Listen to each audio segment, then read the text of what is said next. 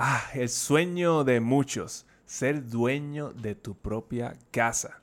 Lo escuchamos todos los días. Pero para ser dueño de tu casa, primero necesitas una hipoteca. Y por eso hoy te traemos los errores más comunes que cometes cuando estás haciéndote de shopping al banco. Uy, cafecito ready. En 3, Dos, 2, 1.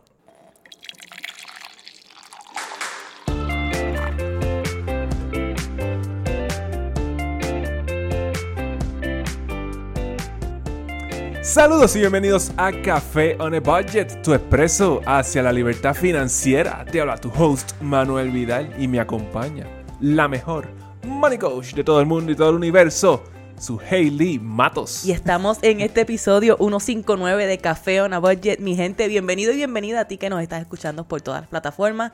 Hoy, lunes 17 de abril del 2023.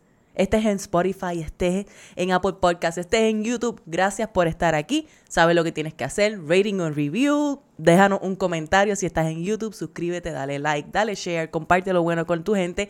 Y también te saludamos si estás viéndonos a través de Liberty en Puerto Rico, Canal 85 y 285 domingos y los lunes a las 4 de la tarde, donde también puedes vernos para que hagas tu double shot de café on a budget, mi gente. Y estamos aquí, Activa Era, Pompiaera, episodio 159. y Vamos a hablar de cosas bien lindas al momento de comprar tu casa. Uy, la parte favorita de todos. ¿La parte favorita de todos? ¿Tú crees que sí?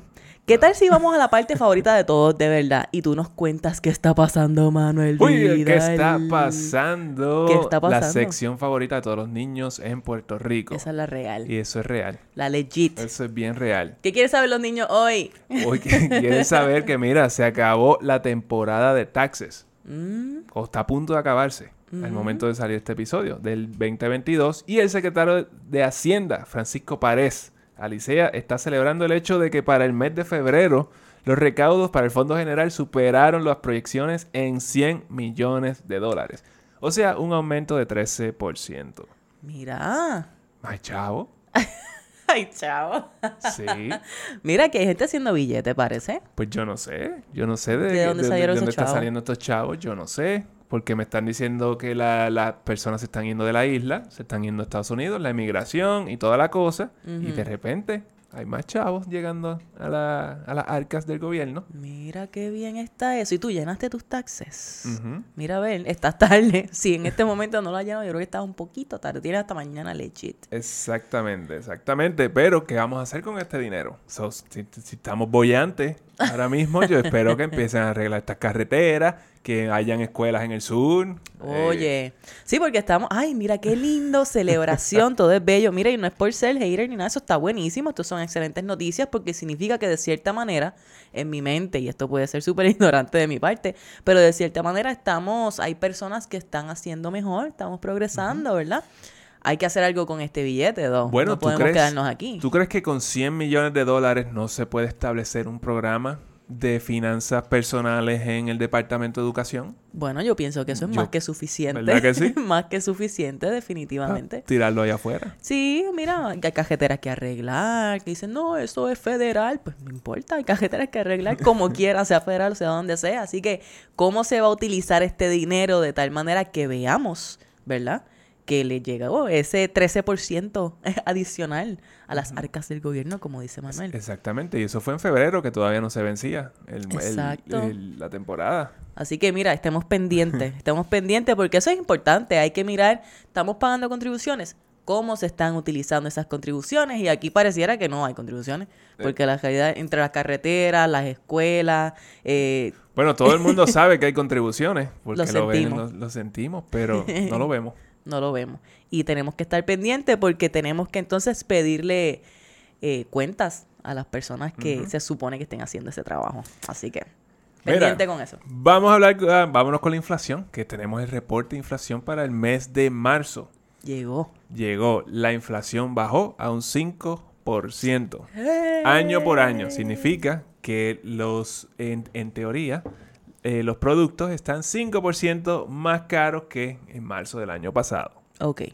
Eso es lo que quiere decir. Esto no quiere decir que se acabó el problema ni que estamos no, chilling. 5% sigue siendo un número alto. Es un ¿verdad? número altísimo. Es un número altísimo y la Reserva Federal pues no le gusta. Eh, Este no es, esta no es la, este no es el número que ellos están buscando. A nosotros tampoco nos gusta. Exacto. no, no, definitivo. So, lo que están buscando, eh, el trabajo del Fed no ha terminado, está bien lejos de terminar sí. Y muy probablemente el próximo mes estén buscando otro aumento en la tasa de interés y yo creo que allí eh, pararían por un tiempo. Ok. Bueno, Eso es lo que, esas son lo que las proyecciones que entendemos nosotros. otra alternativa sería que en el próximo mes no suban los intereses, pero sí lo, lo suban más adelante, ¿verdad? You know, podría ser, podría eh, ser. Hay que estar pendiente de eso, pero el punto es, yo creo que aquí que la inflación como quiera va a tomar un tiempo llegar al nivel que el Fed está tratando de Este es el número más bajo en dos años. Es importante decir eso. Que desde do- del, del 2021 no se ve un número así de, De inflación. De, de bajo. En- you know, comillas. quote quote, porque hace tres años atrás, pues ese número no era ni cerca, ¿verdad? De lo que. Ok, ok, so seguimos al pendiente de la inflación. Manuel se va a encargar de asegurarse de que tú estés al tanto de cómo eso va progresando. Seguimos, seguimos pagando más. No sé si se fijaron, pero los huevos, si fuiste al supermercado, pues bajaron un poquito. Eso es algo que es bien importante Es bien- para nosotros. Es bien de importante, es bien importante, porque eso es básico. No hay Básico. nada. Tú no puedes reemplazar eh, los huevos por la Sí, mañana. Básicamente, I mean, tú puedes comer eh, cereal. Sí, o bagels. Sí, y en, Sí, dos, y en dos horas tienes hambre. Sí, no, no funciona, no funciona, no hay mejor fuente de proteína. No, no, no. Anyway, no nos vamos a ir en ese viaje, pero... No nos vamos por ahí. Excelente, gracias Manolo. Mira, tú sabes, eh, cuando estamos, estamos hablando de hipotecas, eh, ¿cuál es el, el largo, cuál es el, el- el tiempo de una hipoteca? Bueno, La hay, de hay una hipoteca. opciones. Hay hipotecas de 15 años, hay hipotecas de 30 años y probablemente hayan otras in between que son menos populares. Exacto, ah, las hay de 20 años, Sí. por ahí. Pues mira, la FHA le dio luz verde a las hipotecas de 40 años. ¿Qué? ¿Qué? Ujú, 40 años pagando una hipoteca. ¿Tú te imaginas eso? Pues ya, eso es bien real. Eso está aquí y empieza en mayo. Mayo 2023 van a haber bancos que van a estar ofreciendo hipotecas a 40 años. ¿Pero qué es esto? Esto es como, ¿tú te acuerdas cómo dicen, muchachos, eso es una hipoteca? Es porque eso es, al- es algo que se tarda, que es largo, que es casi como una vida, tú estás bregando con eso. Pues ahora las hipotecas son, van a, pueden ser de 40 años, lo cual es increíble. Eh, Exacto, eh, es- estamos en un punto donde las eh, propiedades están en unos niveles, los costos por las propiedades están bien altos Sí. y los intereses también están altos. Es difícil. Se juntó el hambre con la miseria. Exacto. El hambre So- con la ganas de comer. Sí, no, no está fácil para las personas conseguir propiedades o conseguir su casita a un precio que puedan pagar. Exactamente, eso para eh, resolver este problema, entonces se está probando con esto de las hipotecas a 40 años. Ay, yo, yo no sé ni qué pensarle eso. Eh, yo se, piensa siente, que porque- se siente mal. ¿Por qué eran, eh, piensa por qué eran a 30 años. Eh, originalmente era porque ese era el tiempo que tú ibas a estar trabajando antes del retiro y toda la cosa. Ahora estamos hablando de que ya te están haciendo la camita de que el retiro va a ser mucho más allá después de 30 Ya te años. están haciendo la camita de que el seguro social dice, no, mijito, no, vamos a esperar a los 70. Estoy aquí inventando, mi gente, esto no es oficial. Pero pues estamos ya acostumbrándonos a la idea de que vamos a trabajar más tiempo. Y eso a mí me hace sentir peor. me hace sentir peor pero- porque cómo es que, digamos que yo compro una casa a mis 30 años y yo la cojo a 40 años. Significa que a mis 65, 70, a mis 70 años yo voy a estar saldando esa hipoteca, Dios Y mediante. trabajando también. Yo no puedo bregar con eso. Eso está increíble, Mm. pero mira, el pago mensual promedio de una hipoteca es 30% más alto que el año pasado, Hoy o sea, día. el 2022. Wow. So, eh, bajo eso, esas condiciones, pues se espera que pues, te va a bajar esa, esa hipoteca más o menos un número más eh, llevadero para que tú todavía puedas comprar eh, una casa.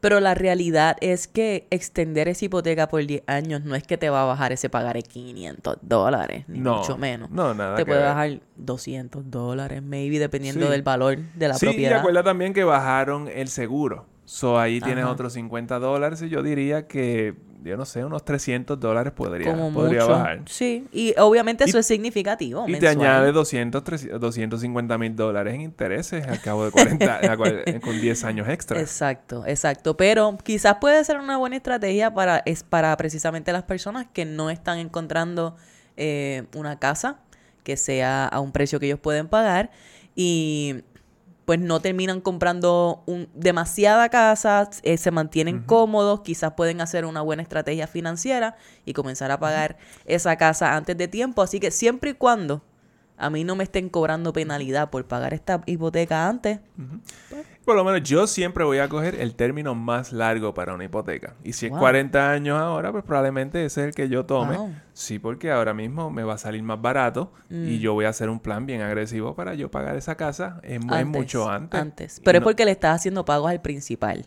Claro. adicionales. exacto. Exacto. Eso So- entiendo. eso es como decir 15 o 30 años. Una hipoteca de 15 años no hace sentido.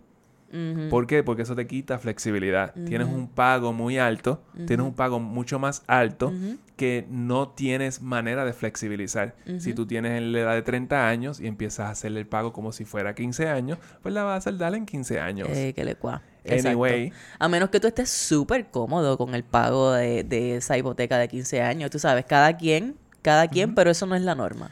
No, porque yo quiero, yo quiero tener la flexibilidad de que si la cosa se pone mala, me pasa algo, tengo una emergencia, so yo puedo entonces bajar el pago de mi hipoteca porque tengo una hipoteca de 30 años. Eh, Sí, eso No hace pasa sentido. nada. Y lo hemos hablado aquí. Tenemos algunos episodios que hablan sobre maneras para pagar tu hipoteca antes de tiempo, así que podemos dejarte esos, esa referencia en los show notes. Otra cosa que hay que tener en cuenta es que probablemente entonces estas hipotecas de 40 años eh, van a tener un interés un poco más alto que el de las de 30 años. De la misma manera que las hipotecas de 30 años tienden a tener un interés más alto que las de 15, pues las de 40 probablemente sean un poquito Podría más. ser, podría ser. Todo depende de cómo el gobierno entonces va a estar asegurando estas hipotecas y toda la cosa. Si las está asegurando, lo cual me imagino que sí. Bueno, sí, porque estamos hablando de que fue De la, la FHA, que fue la que dio permiso. So, Ok. esta- estas hipotecas van a venir, eh, ¿cómo se llama? Eh, vaqueadas por el, por el gobierno. Ay, Jehová. No va a haber, no, aquí no va a haber banco que, que así de la nada te va a decir, ah, sí, cuando tú coges a 40 años. Este tipo de cosas es difícil predecir si va a ser una buena movida o no, pero a fin de cuentas aquí se normaliza todo, ¿verdad? A fin de cuentas, una vez salgan estas hipotecas de 40 años allá afuera y pasen dos o tres años y nos acostumbremos a tenerlas allí, pues ya se va a volver en algo Bueno, súper la- normal. las hipotecas de 30 años para nosotros era algo normal, pero en los 60 eso no era algo tan normal. Las personas, habían personas que compraban casas con tarjeta de crédito. Ay, no, que eso no sería súper increíble. Por eso es que habían tantos problemas, ¿verdad? Por eso eso cambió. Pero, los Pero- pro- el- yo pienso que los problemas los tenemos más ahora que en ese momento, pero no sé. Podemos debatir sobre eso, pero no en este episodio, no en este Ajá. episodio. Bueno, el punto es que lo tienes allí. Tú tienes que, independientemente de cuál sea la hipoteca que tú tomes, esto es responsabilidad tuya, familiarizarte con los términos, con el pagaré con el cual tú estás cómodo y qué es lo que esto implica y si tienes la posibilidad entonces de hacerle pagos adicionales para entonces bajar la cantidad de intereses que vas a estar pagando porque 40 años eso está... Sí, y esto no va a ser algo Uy. que va a estar así en mayo disponible en todos lados. Esto va a ser, Ah. esto va a ser en ciertos, eh, para ciertas personas que cualifiquen. Eso va a ser algo, va a ser algo gradual. Pero yo pienso que esto va a ser la norma, más que cualquier otra cosa. Uy, el tiempo dirá. El tiempo dirá. El tiempo me dará la razón. Ay, me fastidié con este. Mira, Manolo, vamos para el tema que ya estamos prácticamente allí porque ya estamos hablando de Si hipoteca. Estamos hablando de hipotecas. Ay, mi gente. Y ya te dimos 10 tips Diez- de ya hipoteca. está, te puedes ir feliz. No, pero no, te, vayas. no te quédate aquí. Quédate aquí, que tenemos el cafecito apenas está empezando, está calientito todavía y queremos hablarte de las hipotecas porque esto es parte del proceso de compra de tu casa. Tú sabes que tú quieres tu casita. Todo el mundo quiere comprar su casita, ¿verdad? Hasta ahora nadie me ha dicho lo contrario. Nadie me ha dicho lo contrario. Y mira que hemos hecho consultas, mi gente. De hecho, si tú, yo creo que hoy lunes, si tú chequeas cafenabudget.com slash servicio, ahí están las consultas uno a uno. Si no has hecho una, vete para allá y coge una. Eh, mayo se está llenando. Yo no sé si para hoy quedan espacios para mayo, pero mete mano, chequeate por ahí y te podemos ayudar a organizar tus finanzas para que estés set para comprar tu casa si eso es algo que tú quieres hacer. Me tiré el plug ahí porque ya que estábamos Claro. hablando... eh, Hace sentido. hace Ahí sentido. cabía. Cabía, cabía. Muchas personas nos dicen que quieren comprar su casa, pero entonces eh, es como abrumador. Ese, ese, ese proceso, porque es algo que Eh, uno hace una vez en la vida por- para muchas personas. Son muchos pasos, son, Muchos son pasos. muchos pasos que tienes que estar pendiente con el ojo bien puesto. Exactamente. Entonces tú tienes el proceso de compra, ¿verdad? De conseguir quien te ayude a obtener esa propiedad, el corredor, ir y mirar las casas, determinar qué es lo que estás buscando, ta, ta, ta, ta, ta, e inspecciones, toda esa cuestión. Y simultáneamente está el proceso del financiamiento de esa propiedad. Es- y, es, y es bien importante porque nos enfocamos en la parte de la casa, porque pues esa es la parte que realmente pues ir a entrar a casas y, y mirarlas y imaginarte cómo vas a usarla. Eso es lo más. divertido, eso Esa es la parte fun. Sí. Pero esta parte del financiamiento no le prestamos atención porque no nos gusta. Claro, y muchas veces porque cuando nos enamoramos de la casa, a fin de cuentas puede ser el financiamiento lo que no nos permita movernos adelante con, con la adquisición de esa propiedad. Por eso pensamos que era pertinente traerte hoy los errores más comunes que cometemos al momento de, de shop around para ese financiamiento, de irte de shopping en los bancos, como dice Manuel. Pues vámonos, vámonos directo con el primero. Vámonos para allá. El primer error es que tienes, cuando, cuando vas al banco, tú tienes demasiada deuda. Qué casualidad. Vas, a comprar una casa y, tiene, y estás hasta aquí de deuda. Claro. So, ya con eso, pues, tú no, tú no deberías estar buscando. Ajá. No, no estás en posición de comprar una casa. Exacto. Pero hay ciertas, ciertas reglas, más o menos. Exacto. Regla ¿Cuáles son. ¿Cuáles son los guidelines que te dicen que una persona podría estar en una mejor posición para obtener su casa? El debt to income debe estar por debajo del 35%. ¿Qué es el debt to income? Es básicamente si tu ingreso mensual, eh, más del 35% de tu ingreso mensual, se va en pagos mínimos de deuda, pues el banco te va a decir, mira, eso es un montón de deuda. Yo no te voy a dar una hipoteca.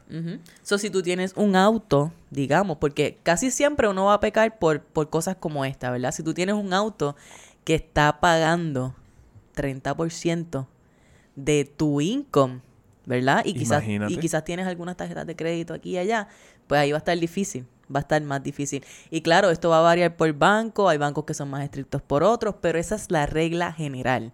Así que tú quieres asegurarte de que ese debt to income, que la cantidad de deudas que tú tienes eh, con respecto al ingreso que tú recibes, sea de 35% menos. Y no es que no hayan bancos que no te presten el dinero. Sí, lo hay, Lo puede lo hay. haber. Pero a ti, tú te estás corriendo un riesgo enorme. Sí, y no van a ser los mejores términos tampoco, porque ya es un eh, representas un riesgo para el banco. Eso, eso es para conseguir la mejor eh, tasa posible, la mejor tasa de interés posible, básicamente. Lo otro que también tienes que considerar aquí es que si ya tú estás eh, comprometido hasta este nivel con tus deudas, pues entonces añadirle potencialmente 30% más en una propiedad te va a poner en una posición Bueno, difícil. eh, imagínate que tú estés pagando eh, 30% en un vehículo y tengas otro 10% en tarjetas de crédito y ahora cuánto te va a tomar la casa. exacto. Si, si compraste bien, es un 30%. exacto. So, y ahí, o menos. Ajá. Exactamente, ahí cuánto se te fue. Sí, por eso. 70% Exactamente. en eso y te queda 30% para... Por eso es que el banco tiene esos guidelines, ¿verdad? Y el banco utiliza tu ingreso bruto para hacer esto. Esto es importante. No es el neto, el neto es el que llega a tu casa. El banco utiliza típicamente el ingreso bruto, que es el, el total, el que está en tu talonario al principio. Pero si yo fuera tú, eh, para tus cálculos, tú usarías el ingreso neto. Para ser más conservador. Exactamente. Sí. El punto es que si tú ves que la cantidad de deudas que tú estás pagando es mayor a este número que te estamos diciendo o está cerca de él, pues sería prudente de tu parte enfocarte en hacer un plan de saldo de deudas para entonces reducir algunas de esas de- deudas y estar en una mejor posición para que entonces el banco diga, ok, te podemos prestar. ¿Ok? So, so mínimo lo que tú debes hacer es bajar la guía eh, gratis que tenemos disponible para ti y tú saldes tu por mínimo tus tarjetas de crédito. Exactamente, cafeonabudget.com slash deudas y ahí consigues la guía gratis de Café Una Budget para que aprendas a saldar tus deudas estratégicamente en siete simples pasos. Nos fuimos con el segundo error. Ok, Eh, no sabes cuánta casa puedes pagar. Esto es bien importante. Es importante. Es bien importante. Relacionado a la primera también, pero... Exacto, exacto. ok. Eh, porque es que creo que es el... Tú vas a saber... La única manera de saber esto es cuando tú tienes tu presupuesto y, y tienes esa destreza Exacto. eh, bastante, bastante desarrollada. Porque de cualquier otra manera sería el banco quien está tomando esa decisión por ti. Exacto. So, imagínate que tú digas, ok, eh, ya chequeé mis deudas, tengo menos del 30-35% en deuda, no hay problema, eh, quiero una casa, voy para allá. Pero en realidad, en tus gastos mensuales, quizás en entretenimiento, en viaje, en comida, en restaurante, en jangueo, en esos gastos discrecionales, se está yendo todo tu dinero. Y entonces nos olvidamos de que tenemos esos gastos porque no los miramos, no los estamos monitoreando en un presupuesto, compramos la casa, ¿verdad? Quizás te dan, te dan la hipoteca porque, ah, sí, tus deudas, tu to income se ve bastante bien, no hay problema, tienes un buen crédito, te damos esa hipoteca, pero cuando llega la hora de la verdad y te toca comenzar a pagar esa hipoteca, seguir pagando tus deudas y tratar de mantener el mismo estilo de vida, ahí la cosa se aprieta.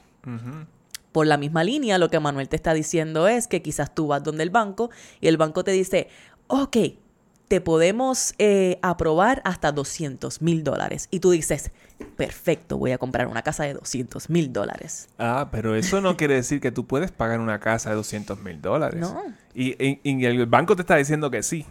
Pero el banco de- eh, no tiene eh, todos los números tuyos. Ellos no tienen tu Exacto. situación financiera, nada de Exacto. esto. Ellos te van a decir, mira, 200 mil dólares.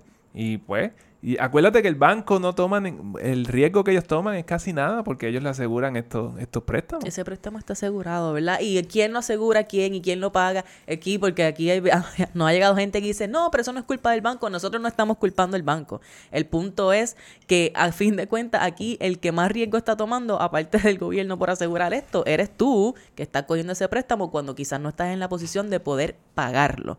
Eso es lo que es importante aquí.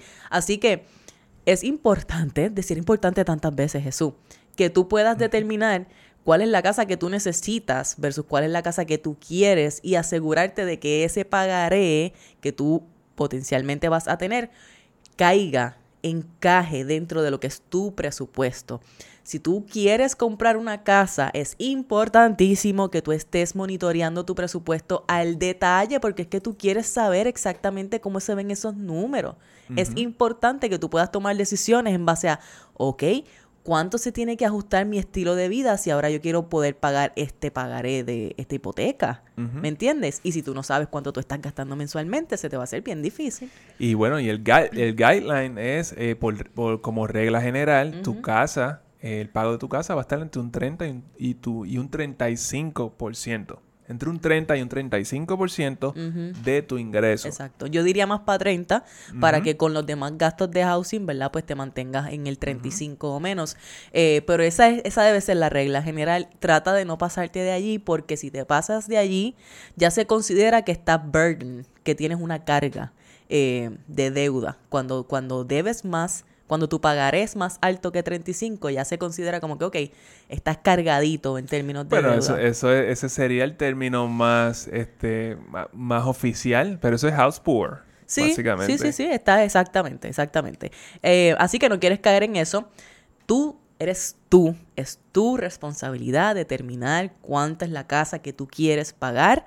No le permitas, no le des esta responsabilidad al banco porque el banco está haciendo sus números por su lado que no están considerando todo el picture de tu situación financiera en tu casa. Y también tienes que considerar los needs versus wants. Es ¿Qué es lo que Exacto. tú necesitas en una casa versus qué es lo que quieres en una casa? Y a veces eh, tú tienes que sacrificar uno por el otro Sí, y toda la cosa. Sí. esto va a ser una negociación contigo mismo que es la más difícil, de hecho. Es la más difícil porque tienes que saber sostener esos límites. Así que piensa en esto y empieza a hacer esa lista de needs versus wants cuando se trata de la casa que quieres. El tercer error, no chequeamos el reporte de crédito.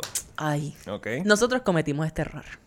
No sé si tú te acuerdas. Sí, sí, me acuerdo, seguro que me acuerdo. Cuando fuimos a, a- a comprar nuestra primera propiedad, eh, me apareció una deuda que yo tenía de hace años. Eh, y era una, una, eh, una deuda de celular, de que yo me olvidé de todo eso, me fui para Estados Unidos y eran como, qué sé yo, como 100 dólares. Era una cosa así. tan absurda.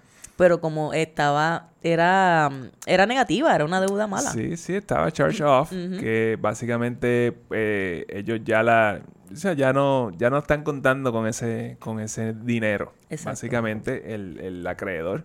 Entonces, eh, ¿cómo fue la cosa? Eh, me apareció eso ahí, me bajó como 50 puntos en el crédito. Exactamente. Y algo que tú tienes que considerar también cuando tú vas a comprar una, cuando tú vas a financiar una casa, tu casa, con tu pareja, ¿verdad? Que aquí en Puerto Rico, si tú estás casado, te van a contar los dos para ese financiamiento. No es que tú puedes decir, ah, no, pónmela a mi nombre y que él, él no lo incluya. No, si tú estás casado, va ahí. a menos que tengas capitulaciones y eso es otro cuento. Y algo bien importante es que ellos van a evaluar eh, tu empírica, el credit score de cada uno y van a usar el más bajo. Y ahí iba, a ah, eso, iba. Que ah. Sí, sí, a eso iba. Que entonces, si tú tienes una circunstancia como esta, que, ay, me apareció esto en el reporte de crédito, yo no me acordaba que tengo eso ahí, y quizás tu empírica pudo haber sido mucho más alta, pero dado a esa circunstancia, eh, la empírica está mucho más bajita y ya tú estás metido en la transacción, ya tú, ya tú opcionaste, estás en el proceso, pues estás ahí está, ya básicamente tú sigues para adelante y en pierdes el depósito o sigues para Sí, es un proceso y esto obviamente tu corredor te puede orientar mejor sobre sobre cuál es tu circunstancia en ese caso, pero el punto es que el banco va a hacer todas las evaluaciones en base a la empírica más bajita, como Manuel te dijo. Así que eh, aquí no se trata de, ah, yo voy a mirar mi, mi empírica y asegurarme de que mi crédito esté bien porque vamos a comprar una casa. No, los dos tienen que hacer el trabajo y por eso chequear correr ese reporte de crédito te va a decir si puede haber algo allí que te vaya a causar problemas en ese momento. Y tú sabes que a veces eh, eh, siempre hablamos aquí de las parejas que no hablan de la, sobre las deudas y, todo esto.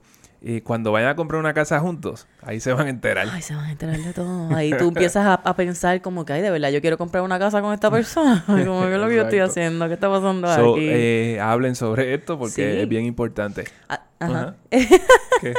Ve a annualcreditreport.com y corre tu reporte de crédito en todas las agencias crediticias, tú y tu pareja si estás en pareja o tú solito y o solita si vas a comprar la propiedad por tu cuenta y verifica que toda la información ahí esté correcta, que no hayan errores, que no haya líneas de crédito que quizás no estén a tu nombre, que, que eso puede pasar. Pasa constantemente, de hecho. Sí, y entonces que con tiempo para que tú puedas ir y hacerle un dispute, disputar, ¿verdad? Ese, esa, esa línea de crédito o ese error para que se corrija y tenga suficiente tiempo como para que se corrija y ese, y ese crédito vuelva y suba. realmente estas disputas es algo, es un proceso realmente fácil, pero toma tiempo. Y si tú esperas a que yo, tú estás en el medio de, de estás opcionando la casa eh, y esto, pues te va a dar, te va a dar problemas en el momento del cierre.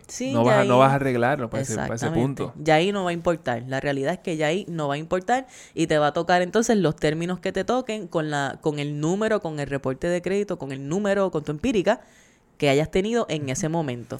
Eh, so, lo, los intereses van a ser en base a esa empírica, los términos van a ser en base a esa empírica y pues. Y, tiene, y tienes que verificar las tres compañías, porque muchas veces puede haber un error en uno de ellos solamente. Igual lo mismo, una deuda mala o, errónea puede estar en un solo en un solo reporte y tú tienes que disputarla con esa compañía. Exactamente. Eso para nosotros fue, ay Dios mío. Yo me acuerdo en el trabajo llamando, haciéndolo online, que sí, bueno, un revolú. Eh, fue como que un y nunca y no se resolvió no se resolvió. A fin de cuentas, no fue. Tu, tu crédito seguía estando bueno. Estaba bueno. Eh, y anyway, como que era el, la hipoteca fue extremadamente barata. Sí, en ese momento. Pero ahora eso puede ser, un, eso puede ser un, una diferencia bien significativa en lo que tú pagaré mensual. Sí, porque los intereses están bien altos. Exactamente, exactamente. Así que corre tu reporte de crédito. El cuarto error. Ajá. Es poner todos tus ahorros en la compra de la casa. Quedarte sin nada. Ahí hay mucho riesgo que estás tomando. En esto, yo pienso que la mayoría de la gente lo hace así. Sí, porque tenemos tanta ansia. Es como que, ok, ya tengo los chavos para comprar la casa, voy para allá. Y pues ya ahí te empiezas a dar cuenta de que hay otros gastos asociados con el proceso de compra y no quizás no te da tanto la oportunidad de ahorrar. La cosa es que por, e, no, tú no consideras que, por ejemplo, te compras una casa de tres cuartos, entonces tú estabas en un apartamento de un cuarto y de repente pues tienes que amueblar todos esos cuartos. Sí y cuánto vale ahora un juego de cuarto y los matres y la cosa. no, y que tú quieres, tú quieres rapidito juego de sala, televisor, eh, el sistema de sonido, tú quieres, tú quieres llegar a tu casa y sentir que llegaste a tu casa. Eso de llegar a tu casa y que esté vacía y que haya un eco brutal, tú no quieres eso. Y entonces pues allí comprando la casa, terminamos quizás poniéndonos en una posición un poquito más difícil porque digamos que tú te vas y te vas a una tienda de estas de muebles donde tú puedes financiar todos esos muebles. Y dices, ay, está bien, yo lo financio 18 meses con 0% de interés. Pero si tú no estás haciendo un presupuesto o si tú no estás identificando ese pagaré mensual de tal manera que ellos no te cobren esos porque eso también es otro truco, ¿verdad? No, no es por echar hate ni nada, pero hay veces que te dicen 18 meses con 0% de interés. Pero si tú fallas un pago, te suman todos los intereses. Si falla un pago, si pagas tarde un mes, te suman todos los intereses. Si no terminaste de pagar todo ese balance al cabo de los 18 meses, te añaden todos los intereses que tuviesen cargado en los 18 meses. Y el pago y el pago mínimo que ellos te van a poner no da para pagar eh, el, balance completo al final de ese, de ese periodo. Así que te toca a ti hacer la matemática y decidir, ok, pues esto que, todo esto que cogimos a crédito, en la tienda que sea, pues vamos a tener que dividirlo en partes iguales por todos los meses y no fallar con ese pago para asegurarnos de que no pagamos intereses. Algo, algo también que pasa es que algo se puede romper en la casa eh, al momento y por eso también hay unos ciertos seguros y cosas que tú puedes comprar al momento de... garantía. una, garantía y qué sé yo. Todo esto se puede hacer especialmente en Estados Unidos. Yo no sé, aquí en Puerto Rico si lo hacen, no sé, pero en Estados Unidos las casas son más frágiles. Eh, ahí hay este, unidades HVAC, el, el, el aire ese se daña eh, y se, daña y se puede dañar bien rápido. De hecho, eso nos pasó a nosotros con una casa nueva. Recién, recién hecha. y rápidamente hay que ir a, arreglar eso. Eh, el punto es que tú necesitas algo de cash para esto. Y tú tampoco quieres quedarte sin fondo de emergencia, o tienes que también tener, tener cuidado con esto.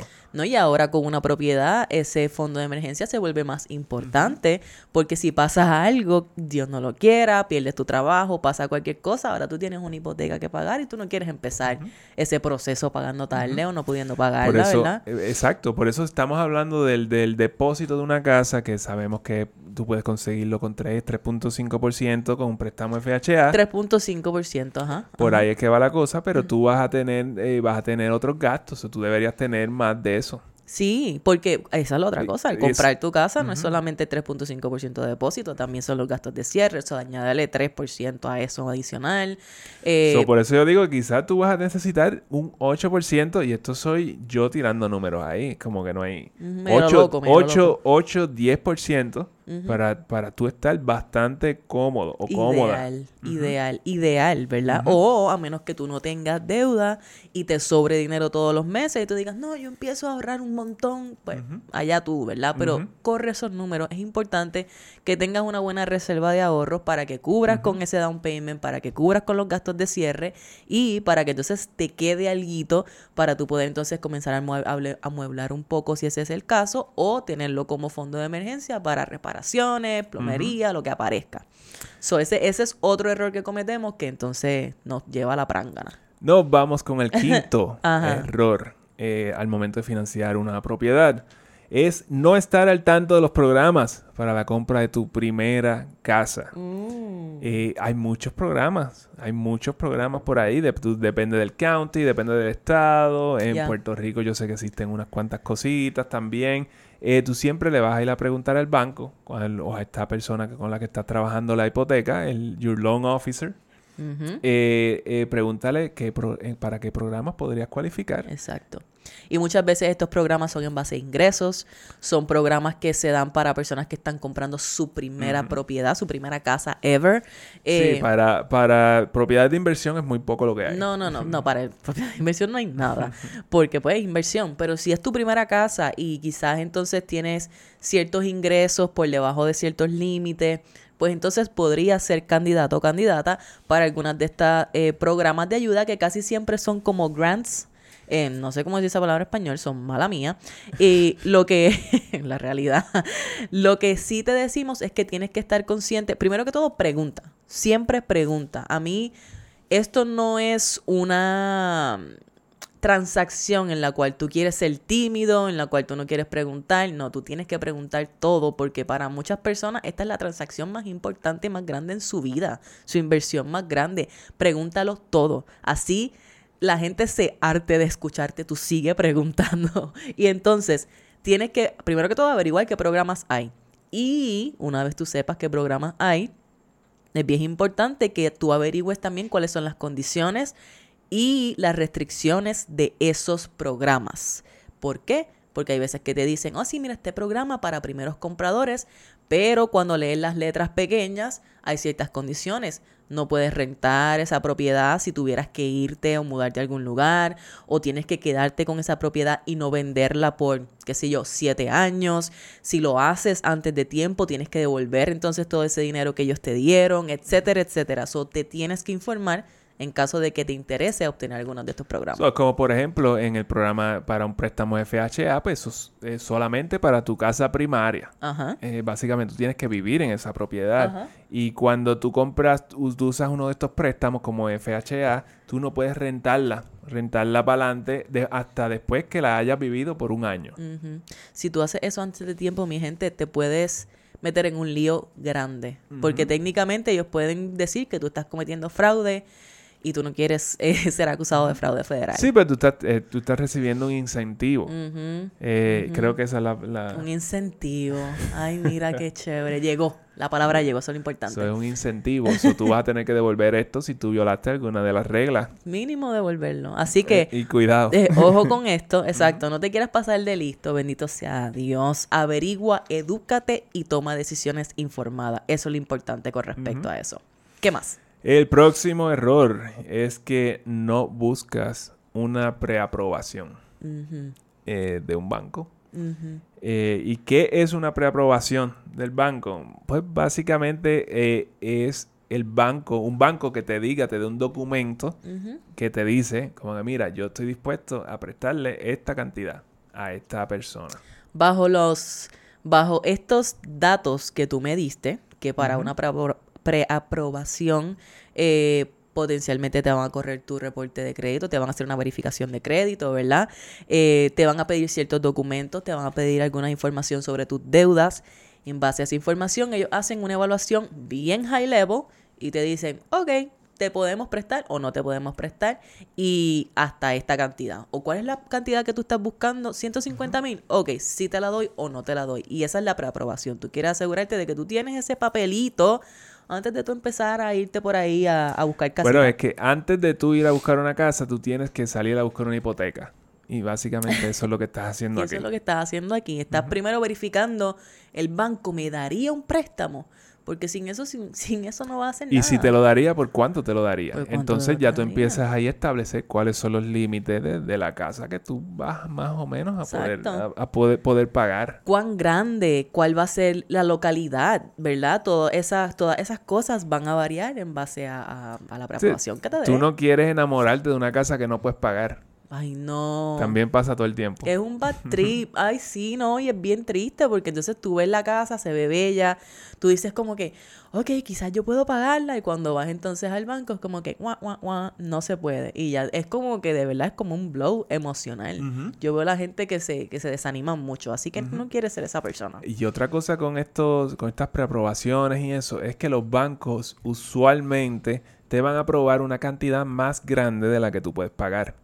Eh, en teoría, ¿por qué? Porque como estábamos diciendo hace un rato, ellos te van a hacer, te van a evaluar en base a tu ingreso bruto y todo esto. Eso no quiere decir que, que es un pago cómodo para ti. Exacto. exacto. So, quizás si ellos te preaprobaron, como dijimos ahorita, quizás te preaprueban porque 200 mil, porque tus números se ven en base a las reglas de ese banco, se ven bien, pero eso no significa que tú estás ok pagando 200 mil. Quizás tú necesitas bajarle un poquito, 175, 150, 180, ¿verdad?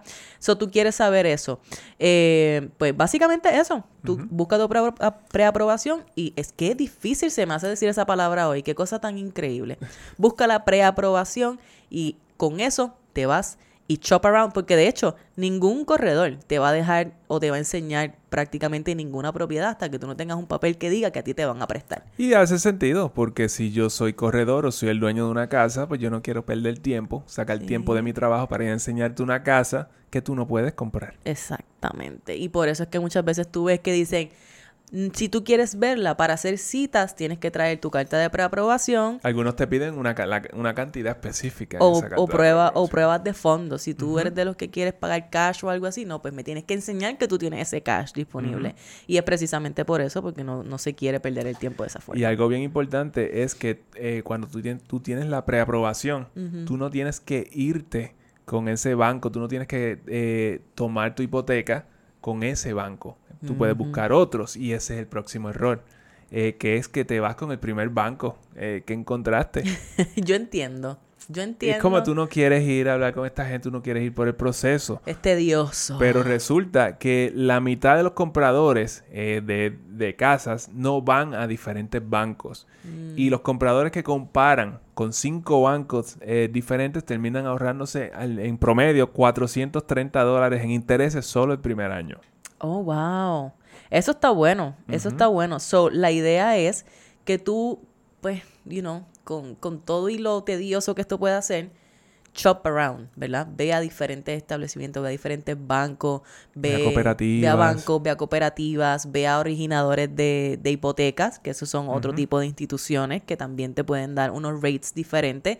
Los rates base pueden ser X, pero cada institución financiera puede hacer sus movimientos para pues, esos la, La tasa base, cuando hablamos nosotros aquí de la Reserva Federal que subieron los intereses y todo eso, eso es un número y el número que ellos te van a dar para una hipoteca es otro, porque la tasa base lo que significa es que ese, esa es la tasa a la cual se prestan los bancos entre ellos y esa la pone el Fed. Ajá. Entonces, eso pues te lo pasan a ti y toda la cosa. Eso tú tienes el APR, Ajá. Eh, en tu hipoteca, que eso va a ser más alto que esa, que esa tasa que base. la tasa base. Entonces, pero, pero cada banco tiene la libertad de poner básicamente la tasa, la tasa de interés para una hipoteca la que ellos quieran. Exacto. Y eso va, eso va a depender, ¿verdad?, de diferentes factores dentro de la institución, eh, sus inversionistas, cuánto dinero tienen, cuánto necesitan, este, comenzar a prestar dinero, etcétera, etcétera. Nosotros no somos banqueros o no sabemos todos esos detalles, pero el punto es que tú te vas a dar cuenta que ese, esas tasas pueden variar. Quizás no van a variar de una forma súper significativa, pero siempre vale la pena verificar porque hay veces que te encuentras con instituciones que sí te pueden dar un rate con que, es una diferencia. Bueno, sí, pues, eh, un punto 25%. Un punto 25% pueden ser 10 mil, 20 mil dólares a, través de la vida del préstamo. Exactamente, que te estás ahorrando de pagar intereses. Así que es importante que vayas. Y otra cosa es que a las personas les da eh, miedo eh, comenzar y que, y que le hagan verificaciones de crédito en diferentes lugares. Por eso es que casi siempre dicen, ah, pues yo voy a este banco y si ellos me aprueban, pues estoy, estoy set. La realidad es que si tú estás en el proceso de compra de tu casa, a ti te pueden hacer cuantas verificaciones de crédito sean necesarias dentro de un periodo de tiempo, que típicamente es como 45 días. So, dentro de esos 45 días, a ti te pueden hacer tantas verificaciones de crédito como sean necesarias para la compra de tu casa y cuenta como una técnicamente para tu reporte de crédito porque se sabe que significa que tú estás eh, simplemente buscando los mejores rates. So, ellos mismos te están diciendo, mira, ve a diferentes bancos y haz esto porque te vas a ahorrar dinero si lo haces. Y entonces cuando tú vayas, ¿verdad? Este, cuando tú vayas allí, pídele que te hagan el desglose. Ok, estos son los términos, ¿cómo se vería esto? Eh, para cerrar, así sea estimado, que te hagan el desglose, porque ahí entonces que tú puedes ver eh, hay bancos que tienen uno, unos cargos, ¿verdad? Específicos por servicio, por originación de crédito, ta, ta, ta. Y no todos los bancos tienen, hay, hay ciertos cargos que son los mismos para todos los bancos, pero no todos los bancos tienen exactamente los mismos cargos.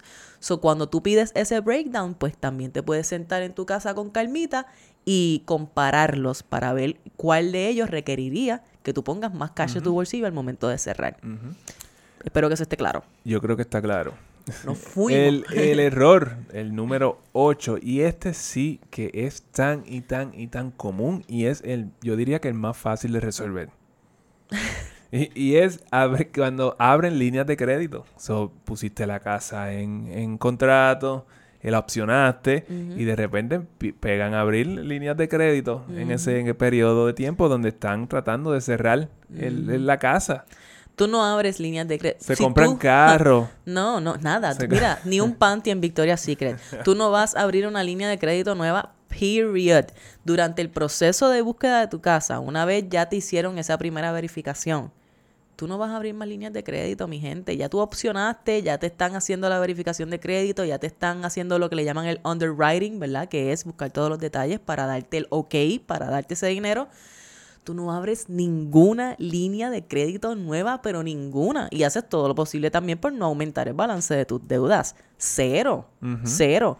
En ese momento tú deberías trabajar con débito, cash y todo eso para evitar eh, e, evitar estos cuestionamientos del banco que pueden atrasar el, cierre. Exactamente, te atrasan el cierre, son un dolor de cabeza, te van a pedir someter un montón de documentación de nuevo. El vendedor de la casa va a estar bien molesto porque cometiste ese error. Todo el mundo va a estar molesto, los corredores, todo el mundo va a estar molesto. Y lo otro es que te corre el riesgo de que no te den el préstamo a fin de cuentas. So, imagínate que tú pusiste la casa, opcionaste la casa o la pusiste bajo contrato en Estados Unidos, ¿verdad? Opcionaste la casa, pasaron dos o tres días, un par de semanas y dijiste, ay, espérate, que yo fui a esta tienda y me ofrecieron un especial si cogía la, línea, la tarjeta de crédito. Eh, yo la cogí. Y yo la cogí. y entonces después viene al momento de cierre, porque dos o tres días antes del cierre te vuelven a verificar tu crédito y vienen y dicen, ay, pero fulano abrió una línea de crédito nueva. So, eso ahora le quita capacidad, ahora eso me cambia todos los números y si tú estás en el borderline, pues eso puede significar que no te den el préstamo. Imagínate pasar por esa situación y se ha visto. Por eso te lo estamos diciendo, porque se ha visto, porque sucede. Así que no vas a abrir ninguna línea de crédito nueva durante todo ese proceso. Y este es el último error. No es tanto un error, pero es por, lo menos para traer conciencia de que esto es una posibilidad al momento de comprar, de financiar tu casa. Y es que no sabes si deberías pagar puntos hipotecarios, puntos de descuento en la hipoteca. ¿Qué son los puntos hipotecarios? Eso es un por ciento del préstamo que tú pagas por adelantado eh, a cambio de que el banco te dé una reducción en tu por ciento de interés. En, el, en el APR. Exactamente. So, así es como funciona la cosa. Es usualmente un punto hipotecario te reduce el por ciento de interés en punto 25%. Eso no es regla, eh, no eso no está en piedra, varía por banco y toda la cosa.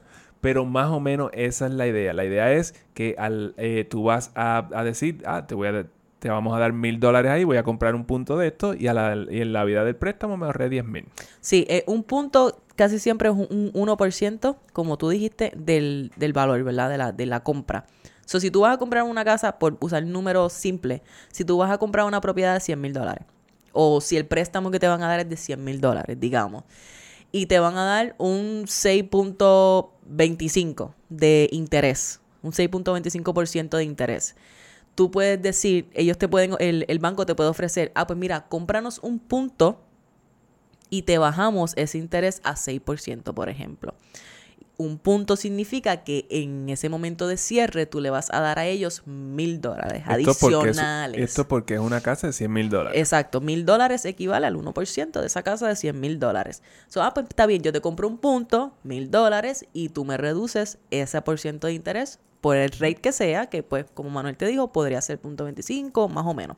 A Eh, veces hace sentido si tienes el cash obviamente en el bolsillo porque esto te va a costar cash y esto se paga en el momento del cierre. Exacto, esto es cash que tiene que salir de tu bolsillo. Esto no es algo que tú puedes decir, ah, ponlo en el... o-". No, no, no. Es, por eso es que lo estás sacando de tu bolsillo, se lo estás dando al banco ahora en el momento de cierre para que entonces ellos te den un mejor término. Así es como tú puedes comprar eh, un por ciento de interés un poquito más bajito. Y hay, y hay bancos que te pueden vender, ¿sabes? Uno, dos, hasta tres puntos, dependiendo. Sí, y yo digo que pues todo eso depende de, de, eh, de cuánto tiempo tú vas a estar a mantener esta casa, porque yo diría, si tú vas a estar, si tu plan es mudarte en 5 o 7 años, pues, pues no pagues ningunos puntos. Eh, Sí, en mi opinión. Sí, esa es la cosa. Esto hace sentido si tú te piensas quedar con esta propiedad a largo plazo, porque significa que en la vida de ese préstamo tú te puedes ahorrar una buena cantidad de dinero. Nosotros tiramos unos números aquí a lo loco, ¿verdad? Y asumiendo una propiedad de 100 mil dólares, porque simplemente es un número redondo, diciendo que tú pones un down payment de 3.5%, que es lo, lo mínimo que te, te coge el FHA, ¿verdad? Si una, te puede hacer una diferencia si tú coges una casa que te la dan a 6.5% y tú compras un punto y digamos que comprando ese punto te bajan esa por ciento de interés a 6.25 en vez de 6.5, pues tú podrías ahorrarte en intereses a lo largo del préstamo, en esos 30 años, estamos hablando de 30 años aquí, te podría estar ahorrando hasta 6 mil dólares. Eh, Porque por un es- punto que, tú es- compraste. Es, seis veces lo que tú pusiste. Exactamente. Básicamente. Eso, eso sí es una cantidad considerable. Y se pueden hacer argumentos a favor o en contra de hacer esto, pero para nosotros simplemente es importante que tú sepas que esto se puede hacer y está en ti decidir si eso es algo que vale la pena para ti. Y también pues tener conciencia de que si tienes un poquito más de cash en el bolsillo, pues quizás estás dispuesto a hacer eso. En la mayoría de los casos, como vamos bien apretados a la mesa de cierre, pues casi nunca podemos siquiera considerar comprar un punto de estos porque tenemos los chavitos contados y pues no tenemos la capacidad de, de- de hacerlo. Pero para que sepas que eso existe y si te vas a quedar con una casa a largo plazo, pues podría ser una buena, una buena idea. Eh, bueno, esto ha sido un montón de información eh, para que si vas a- estás pensando comprar tu casa, pues ya esto es algo para que tú vayas eh, eh, Evaluando. eva- evaluando todas estas cositas. Sí, vas a querer escuchar este episodio de nuevo. Siento que te dimos toda esta información ahí como que ta Pero para, para mm, recapitular, ¿verdad? Algunos errores que tú podrías estar cometiendo al momento de financiar tu casita. Pues mira, tienes demasiadas deudas. Asegúrate de reducir esas deudas lo más posible. No sabes cuánta casa puedes pagar. Corre tus números, ¿verdad? Tú corre tus números. Haz tu presupuesto. Eh, o la tercera deuda es que no chequeas tu reporte de crédito. Ya sabes qué tienes que hacer. Corre ese tercer reporte- error. El tercer tercera error. deuda. Ya, che, yo estoy en un viaje. El cuarto error, poner todos tus ahorros en la compra de la casa. El quinto, no estar al tanto de los programas que hay disponibles para la compra de tu primera casa. El sexto, no buscar preaprobación antes de empezar a, a mirar propiedades.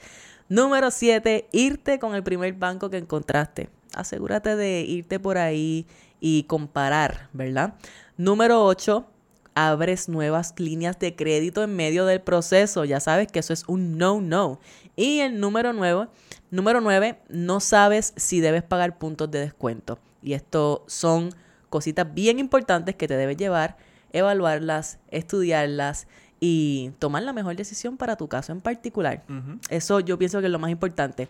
Otra cosa que debes saber es que tenemos una parte 2 de este episodio. Bueno, si es que decidimos eh, dividir esto eh, en la parte del financiamiento de la casa y lo otro es en cuanto a la propiedad. ¿Qué cosas debería estar mirando eh, en la propiedad específicamente? Sobre todo durante ese proceso de compra, como te dijimos, ¿verdad? Hay, hay dos, hay, parecen que son como dos, eh, dos carreritas que se van corriendo a la misma vez. Una de ellas es el financiamiento y la otra parte es el proceso de compra. Seleccionar tu casa, escoger, escoger un corredor que te ayude, eh, tú sabes, todo ese tipo de eh, tasaciones, bla, bla, bla, bla. Pues ahí también cometemos errores y queremos traerte eso en una próxima parte como, como, como parte de este bondo de información grandiosa para ti y puedas comprar la casa con la mejor, las mejores decisiones posibles. Así que, ¿tienes algo más, don No, Manolo? no, ya pienso que no puedo darte más información. Por hoy. Porque si no, puede que tu cabeza explote. Como la de nosotros. Nosotros estamos ready para irnos. Sabes que queremos saber qué te parece esta información. ¿Te es útil? ¿No te es útil? ¿Tienes preguntas adicionales? Nos puedes dejar saber a través de Facebook, Instagram. Nos consigue en ambas plataformas como Café on a Budget. Nos puedes escribir en YouTube si nos estás viendo por allá. Y sabes que como tenemos website, nos puedes escribir en cafeonabudget.com slash contact. De contacto, pero sin la O al final. No sé por qué nos fuimos gringuitos allí. Así que cafeonabudget.com slash contact. Y déjanos tu mensaje por allá y te lo respondemos a la mayor brevedad posible. Uy, ¿Qué te, pa- qué te parece? eso está súper bueno. Bueno, nos fuimos. Bueno, nos vemos entonces la semana que viene en otro episodio. Dale. Porque esto fue Café on a budget.